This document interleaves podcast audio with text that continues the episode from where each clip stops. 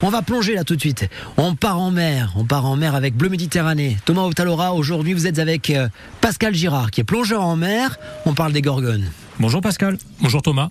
Alors aujourd'hui avec vous on va parler des gorgones. Tout à fait, les gorgones. Alors en Méditerranée, les gorgones font partie intégrante du paysage sous-marin, en particulier lorsque l'on plonge sur les fonds rocheux. Elles ressemblent à de petits arbres de quelques dizaines de centimètres de haut, de couleur pourpre, jaune, orange ou encore blanche selon les espèces.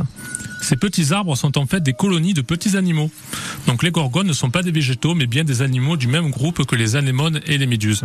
Les gorgones ont une structure ramifiée, comme les branches d'un arbre, avec sur leur bord des centaines ou des milliers de petites anémones que l'on appelle des polypes, qui ont de petits tentacules qui leur permettent d'attraper leur nourriture. Et où est-ce qu'on peut les trouver ces gorgones? Alors les gorgones ne se fixent pas n'importe où et choisissent des zones favorables, généralement perpendiculairement au courant, afin d'optimiser leurs chances de capturer leur nourriture et également de s'oxygéner.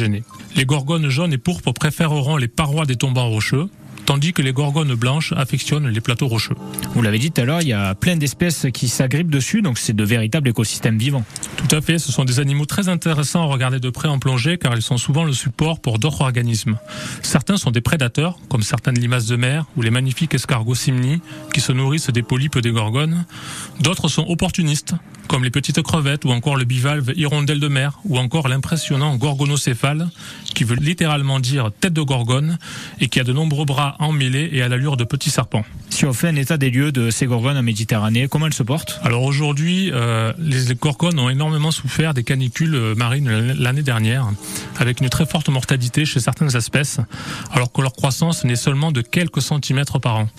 Donc on espère vraiment que ces canicules marines euh, ne vont pas augmenter en intensité et en durée pour permettre à ces gorgones de subsister. Merci Pascal Girard. Merci Thomas. Voilà, c'est Bleu Méditerranée, c'est chaque matin sur France Bleu Héron. Alors